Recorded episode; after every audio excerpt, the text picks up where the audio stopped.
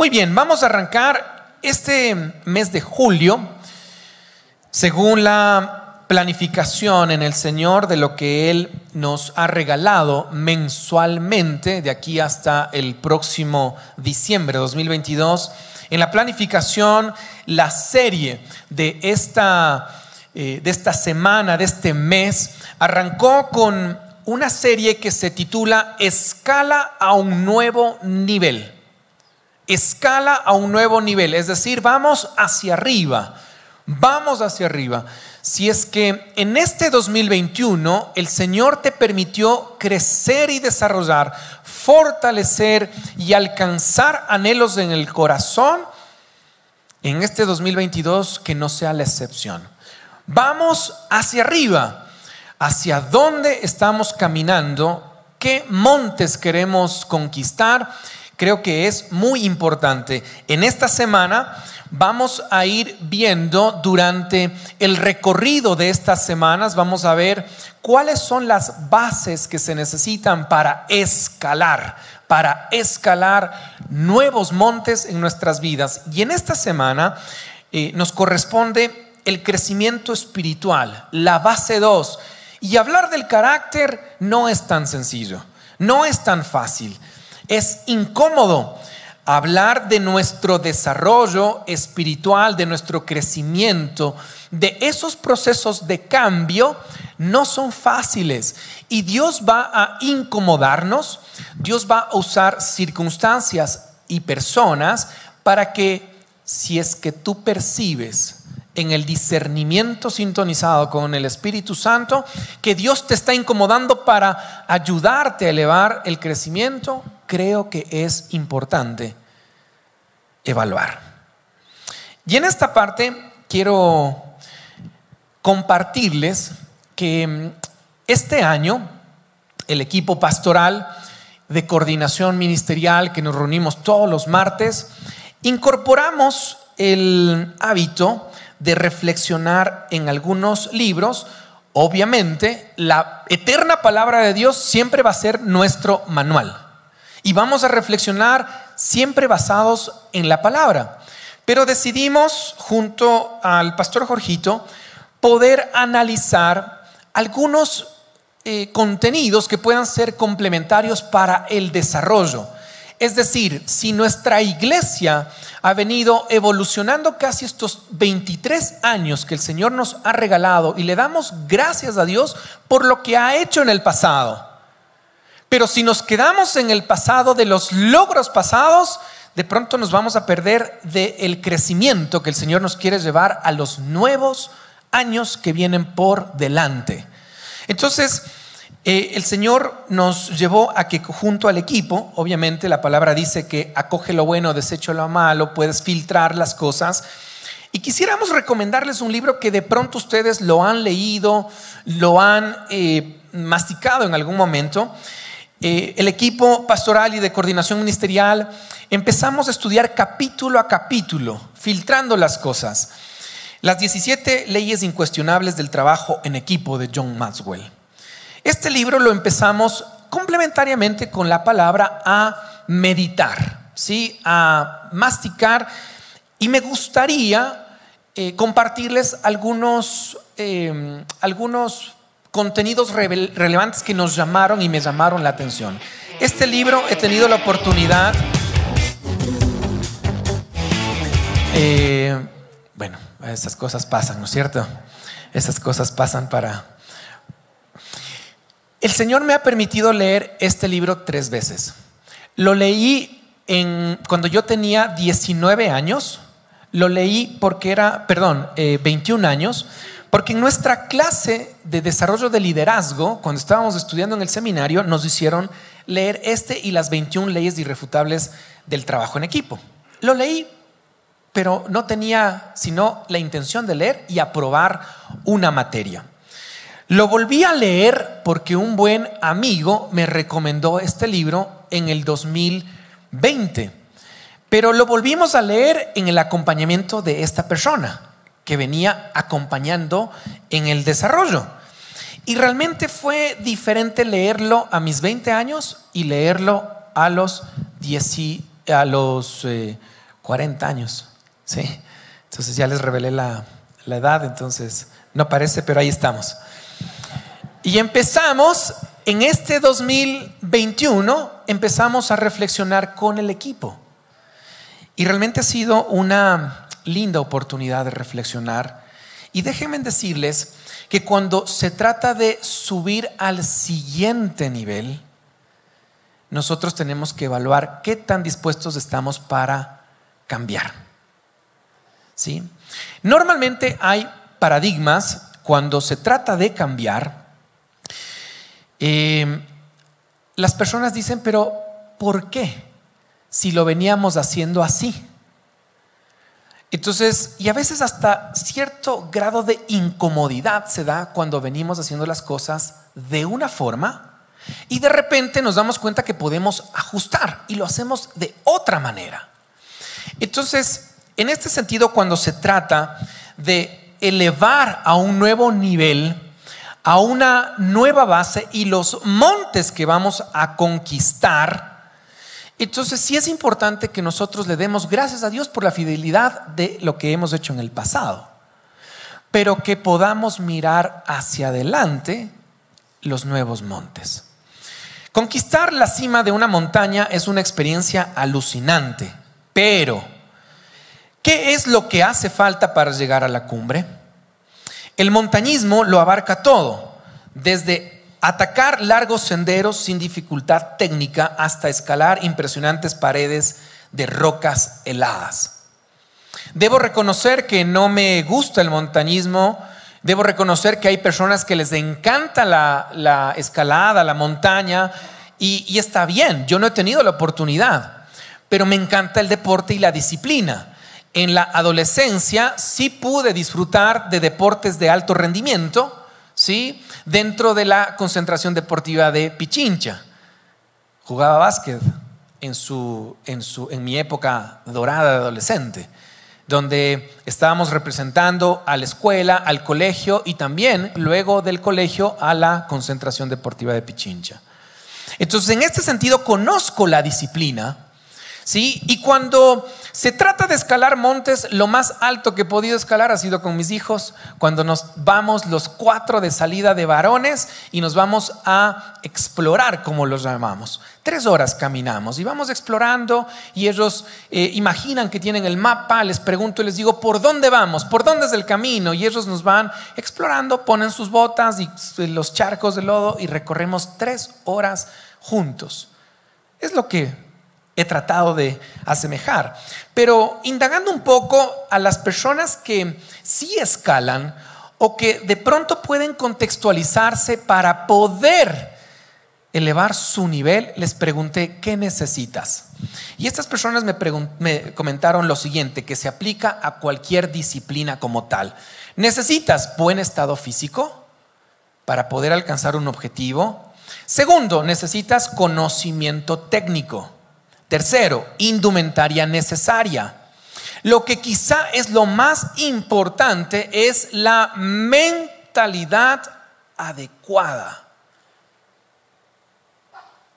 Y quienes han podido correr maratones, estar en competencias, escalar montes o tener algunos objetivos específicos, la mentalidad es la adecuada.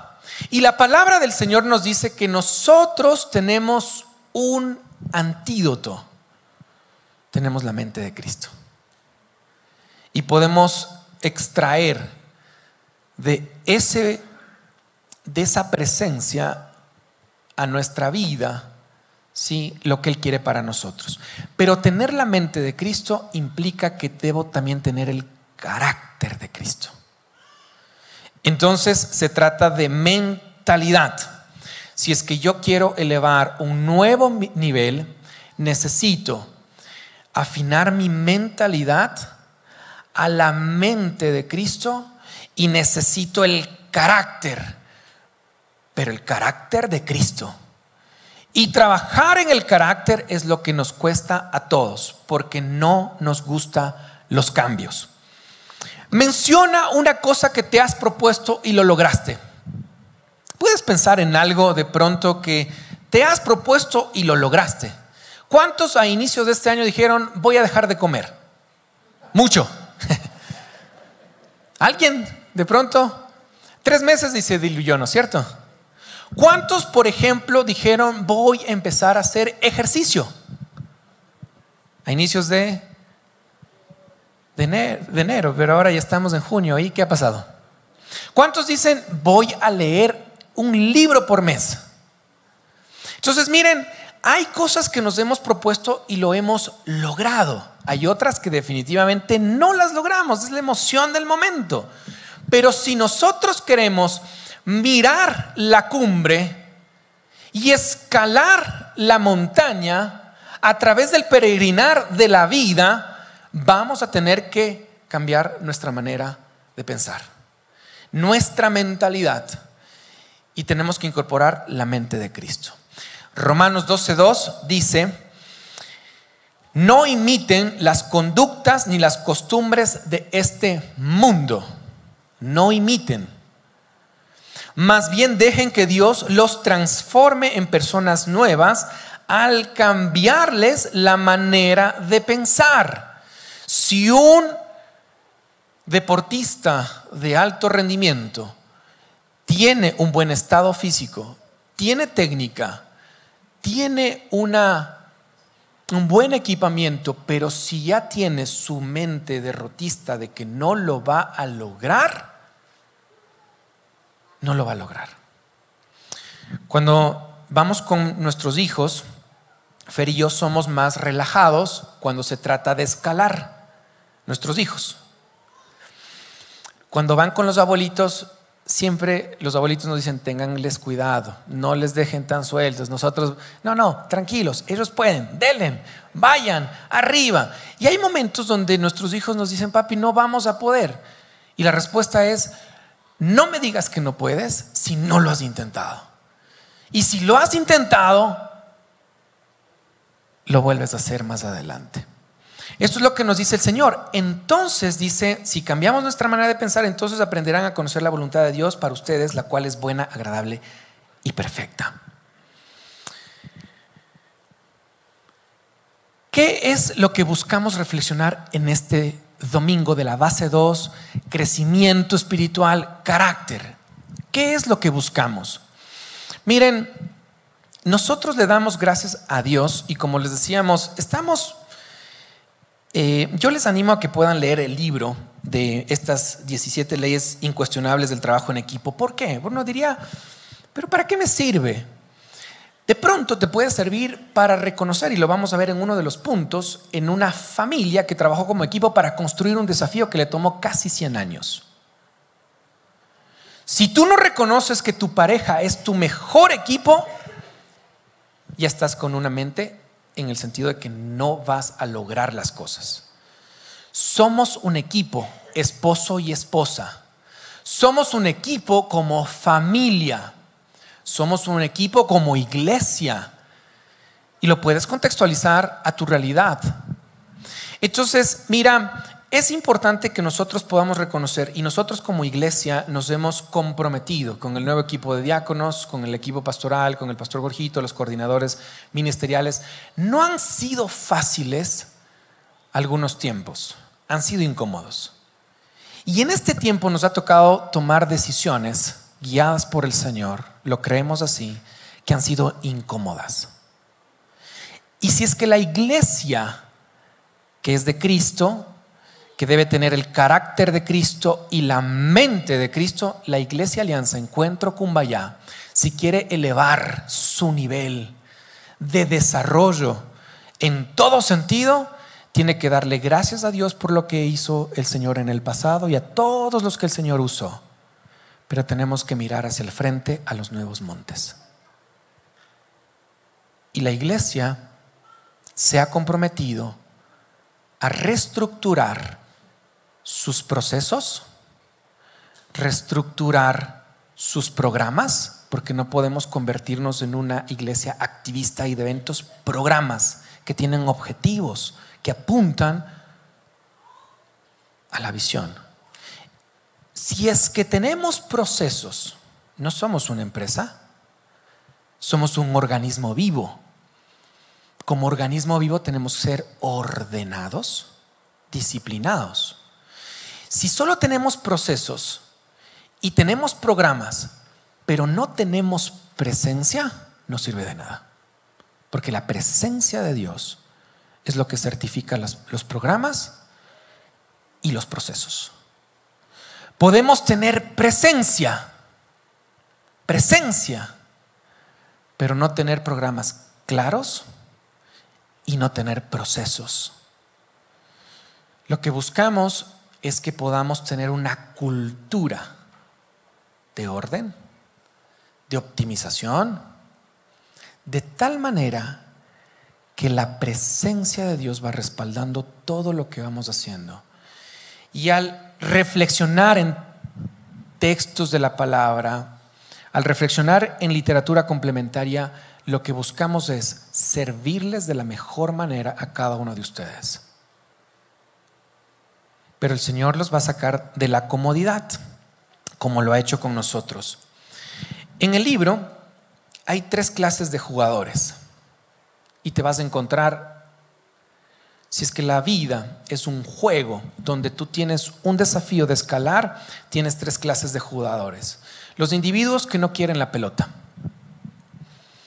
las personas que no quieren los cambios, personas que están tan cómodas que te desespera. ¿Has visto personas que de pronto no quieren cambios?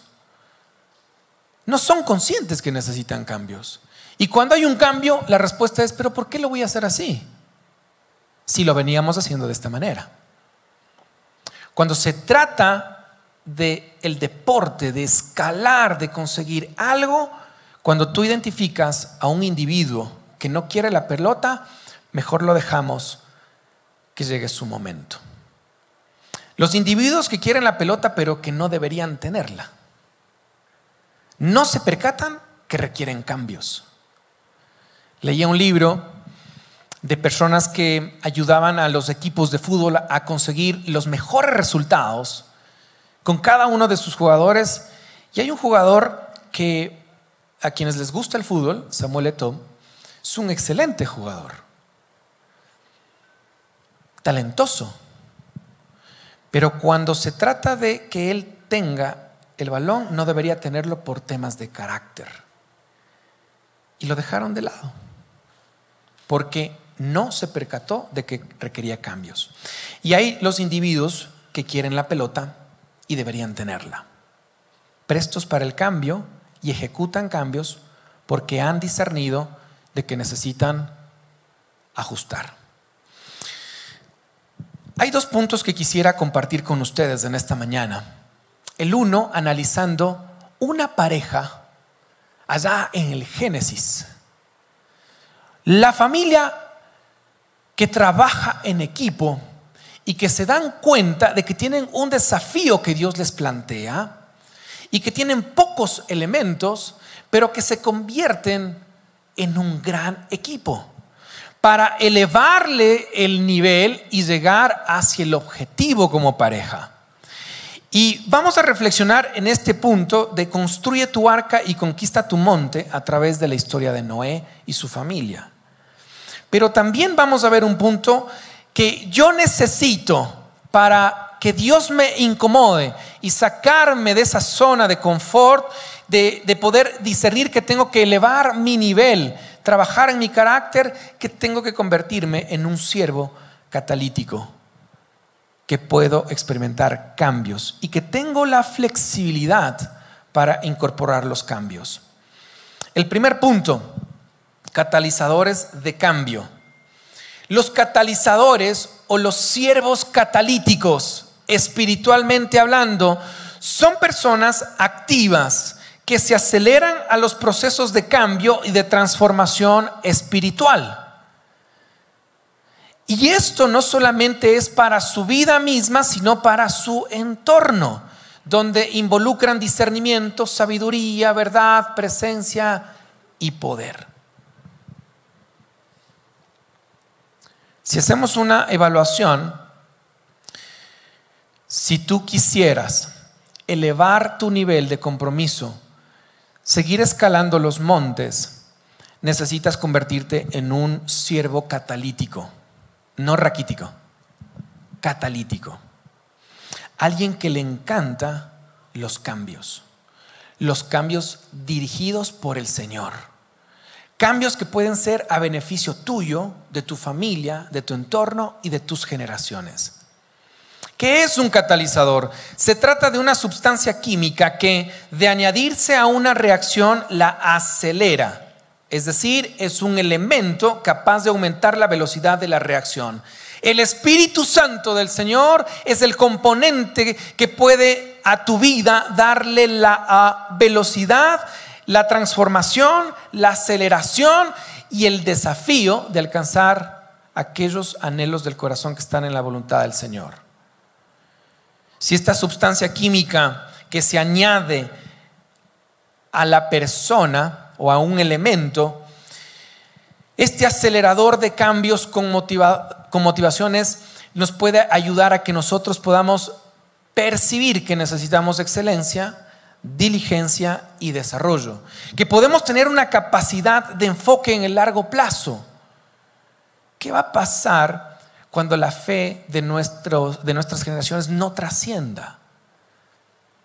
Si somos un equipo y si somos padres catalíticos, lo que buscamos es que podamos ponerle un freno a aquello que no le honra al Señor y que puedo a través de la fe, la dependencia del Señor, trasladar la fe a mi siguiente generación. Que puedo tener la excelencia para que juntos podamos escalar como familia los montes que nos hemos propuesto. ¿Cuáles son esa visión de enfoque a largo plazo? Muchas veces estamos tan limitados pensando en el cierre del 2022, pero ¿qué va a pasar de aquí a los próximos años? ¿Qué va a pasar cuando estés experimentando el nido vacío? Cuando necesites renovar y refrescar. Los siervos catalíticos tienen un compromiso para transformación personal y su entorno. Son proactivos porque miran resultados. Son eficientes y creativos. Y siempre están mejorando de manera personal, continua, ellos y su entorno. Es importante que nosotros podamos discernir lo que decía Romanos 12.2 si se trata de escalar un monte y si tengo que elevar mi nivel de desarrollo espiritual, tengo que trabajar en la mente de Cristo y en el carácter de Cristo.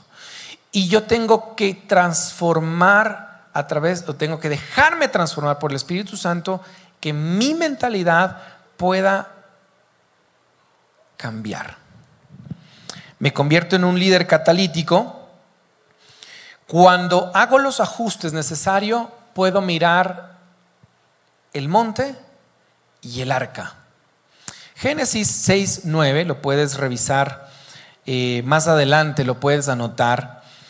Noé era un hombre justo y honrado entre su gente.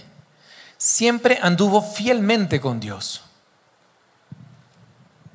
Noé y su familia reciben un desafío, construir un arca. Construir un arca para poder cuidar las generaciones.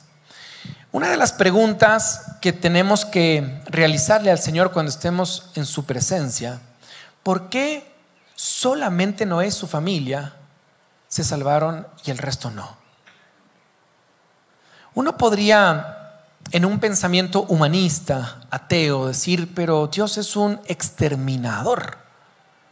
¿Cómo puede ser posible que pueda haber exterminado todas las generaciones y solamente mantener una? Es una pregunta que tenemos que hacerle al Señor y no vamos a encontrar respuestas teológicamente hablando o bíblicamente hablando. Sí podemos encontrar respuestas humanistas, gnósticas, ateas, de tal manera que como un padre puede exterminar a toda una generación.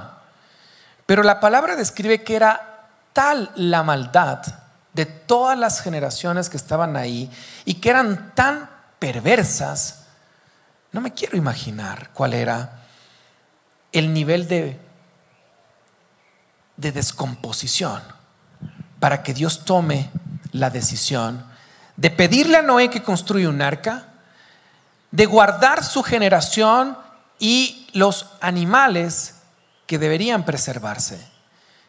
Y todas las generaciones, ¿dónde están? No era un hombre justo y honrado entre su gente.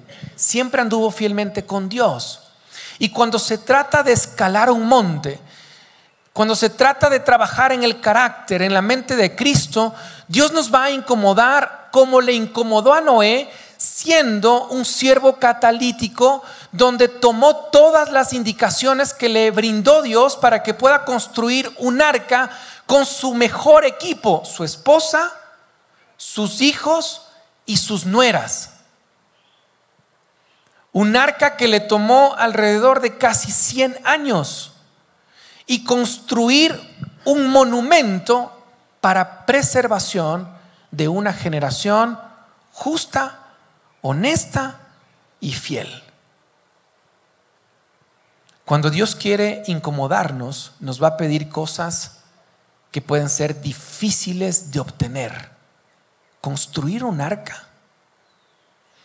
Y creo que Noé tuvo que trabajar en su interior y trabajar en procesos de cambio de transformación. De tal manera que él tuvo que convertirse en un siervo catalítico para que él pueda generar una capacidad para diseñar. Él no era arquitecto, no tenía los elementos que tenemos acá en nuestro tiempo. Y también tenía que tener una capacidad de enfoque a largo plazo, porque la construcción del arca le tomó alrededor de 100 años y no tenía toda la maquinaria ni la operación, no sé si el presupuesto, pero él decidió establecer un compromiso para transformar su familia y las generaciones que de ahí en adelante se desprenden. Él tuvo que tener proactividad en los resultados. Dios le dio especificación y el resultado final era la construcción del arca tenía que ser eficiente con los recursos que tenía y tenía que ser creativo. Me imagino que no fue fácil. Habrá momentos donde tenía que soltar la toalla porque la gente se burlaba de él. Mira lo que dice en el desarrollo de este tema. Si tú puedes leer sobre él, Génesis 6 está para que lo puedas reflexionar. Si construye tu arca y conquista tu monte, y Noé era un constructor, ¿sí? tenía un desafío, tenía un monte que escalar, era parte de lo que el Señor le había dado. Y la instrucción es, la construcción del arca demandó muchísima fe. Si queremos escalar a un siguiente nivel, mente de Cristo, carácter, fe, siervo catalítico. La construcción del arca demandó muchísima fe. Para empezar, sería una estructura enorme, 510 pies de largo por 50 pies de alto, construida enteramente de madera de gofer, un tipo de ciprés que no se, puede, no se pudre fácilmente. Esto significa que el arca tenía la longitud de un campo de fútbol y medio y la altura de un edificio de cuatro pisos. El arca tenía una impresionante capacidad de almacenamiento. Podría contener el equivalente a 450 camiones grandes. Algunas personas han estimado que el arca podría alojar tanto como 120 mil ovejas. Noé y su familia. Noé, siervo catalítico, con su familia como un equipo, él logró identificar que sus hijos y sus nueras sí querían tener la pelota y querían apoyarle a elevar un siguiente nivel en obediencia al Señor, junto con la mano de obra contratada de su mejor equipo. Tú tienes el mejor equipo que puede ser tu familia y tienes la dirección del mejor director técnico, porque el diseñador está arriba y el manual está en la palabra. A pesar de tener una tonelada de burlas y críticas que recibieron Noé y su familia, les llevaría más de 100 años de trabajo, usándolo solo las herramientas primitivas de la época. Era un trabajo que requería una visión y confianza enorme. Salieron de su zona de confort. Dios le dice, Noé, eres la familia, el hombre justo que va a construir esto para preservación. Y ese es el desafío. Ese es tu monte.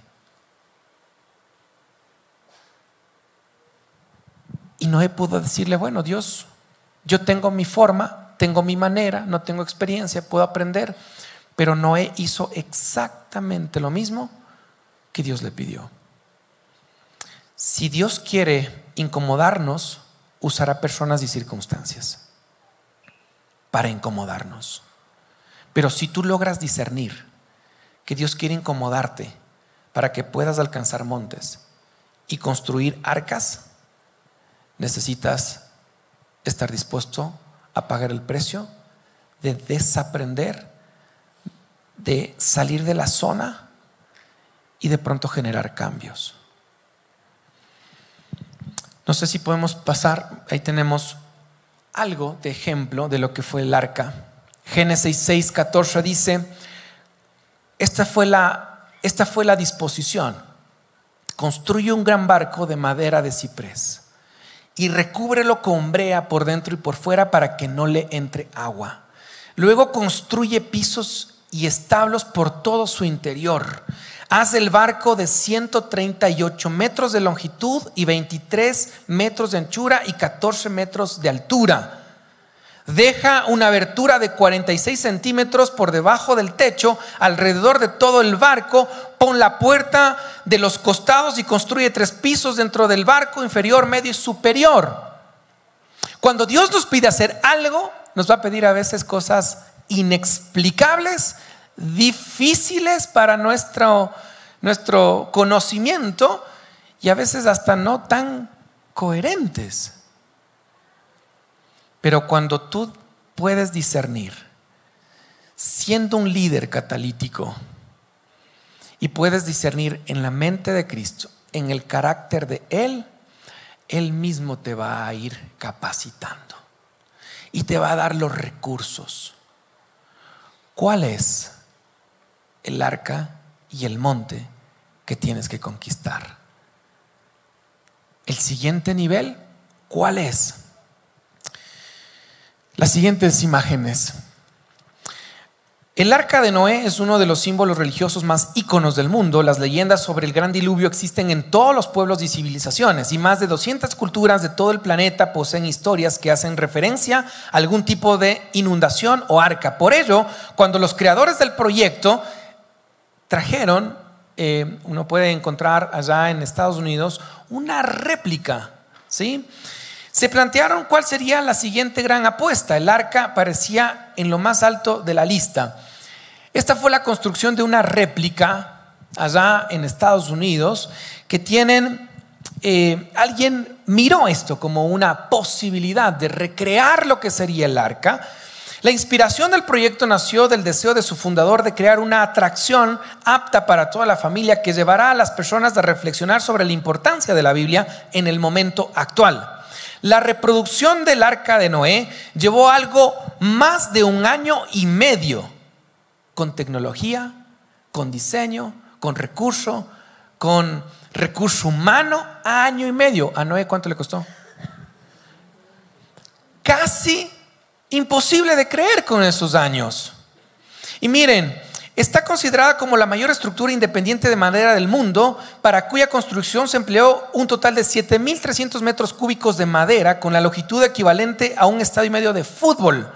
El volumen del arca equivale a 500 trailers semi-remolque en su interior. Alberga distintas exposiciones distribuidas de tres plantas y está prevista la construcción de un restaurante para capacidad de 600 comensales en la zona de la cubierta. El arca tiene una capacidad máxima para 10.000 personas, si bien los organizadores prevén limitar el aforo a 3.000 visitantes simultáneamente. Una persona a quien yo respeto y quiero mucho y considero uno de los mentores me preguntaba, ¿qué monte vas a conquistar?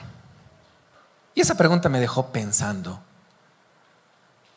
La pregunta es, ¿qué monte vamos a conquistar como iglesia en el futuro? ¿Qué montes vamos a conquistar como familias y personas? ¿Qué montes vamos a conquistar? Hemos ya conquistado algunos montes como familia y como personas. Pero ¿qué montes anhelamos conquistar en los próximos meses o años? Que nuestros hijos y generaciones puedan ser quienes lleven el antídoto de la palabra a sus generaciones donde nosotros como padres les preparemos desde la casa para que ellos sean quienes lleven la luz a la oscuridad. Ese puede ser una cumbre para nosotros como monte. Que la iglesia Alianza Encuentro Cumbayá pueda convertirse en un referente, donde podamos tener procesos, programas presencia. Porque sin presencia no vamos a ningún lado. Levantar nuevas generaciones libres de deudas y prósperas integralmente. Y que Dios me permita, a mí y a mi esposa, pelear la buena batalla, terminar la carrera y guardar la fe. Pueden ser algunos de los montes que hemos identificado. Y cierro con esta lámina que la contextualizo y está en el libro que les recomiendo. Anhelo de corazón que en medio del discernimiento no he tratado de reemplazar a la palabra por un libro, para nada, pero sí he tratado de ser práctico a través de cómo la palabra puede tener practicidad en medio de nuestro contexto. Creo que la fórmula, si así lo podemos aplicar para escalar un nuevo nivel en el desarrollo espiritual, como iglesia, en el carácter de tu familia, de tu persona, el carácter es lo más importante, pero no es lo único. Para ir a la base 3, necesitamos tener el carácter de Cristo, la mente de Él, transformados por Él y su presencia.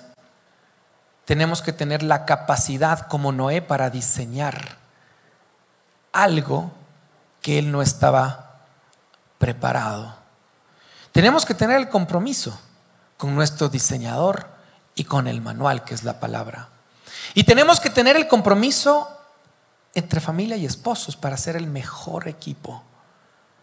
Que tengamos el compromiso añadiéndole constancia. No soltemos la toalla, aun cuando nos ha dado la oportunidad de soltar. Pero necesitamos cohesión con nuestro Padre Celestial, con nuestra familia, con los más cercanos porque de esa manera podríamos escalar un siguiente nivel. Si estás listo para escalar un siguiente nivel, tienes que estar dispuesto a desacomodarte y aceptar el cambio de transformación de nuestro Señor. Señor, te damos gracias en esta mañana. Ha habido la intención, Señor, de poder dejar pautas que pueden ser prácticas. Y sabemos que Noé y su familia pudieron ver el arca como un imposible. Pero gracias porque tú preservaste esa familia. Y no entendemos, pero te preguntaremos la razón, Señor, para que tú hayas actuado de esa forma. Y queremos pedirte, Padre, que nos ayudes a ver los montes. Ayúdanos, Señor, a que podamos escalar como siervos que podemos ser catalizadores, que podemos acelerar, Señor, a través de tu presencia, que podemos, Señor, alcanzar con mucha diligencia los desafíos que tú nos das. Ayúdanos, Señor, como Noé y su familia, a trabajar como un solo equipo, direccionados por ti. Te damos gracias en esta mañana por este tiempo, Señor. Y dejo estas pautas para que tu presencia nos anime a seguir escalando hacia el monte que tú nos quieres regalar. En Cristo Jesús oramos. Amén. Que Dios los bendiga. Siempre es un gusto poder compartir la palabra. Si te gustó esta prédica, te invitamos a que te suscribas a nuestro podcast y nos sigas en YouTube, Facebook e Instagram como Encuentro con Bahía. Además, recuerda que cada semana tendremos una prédica nueva para ti.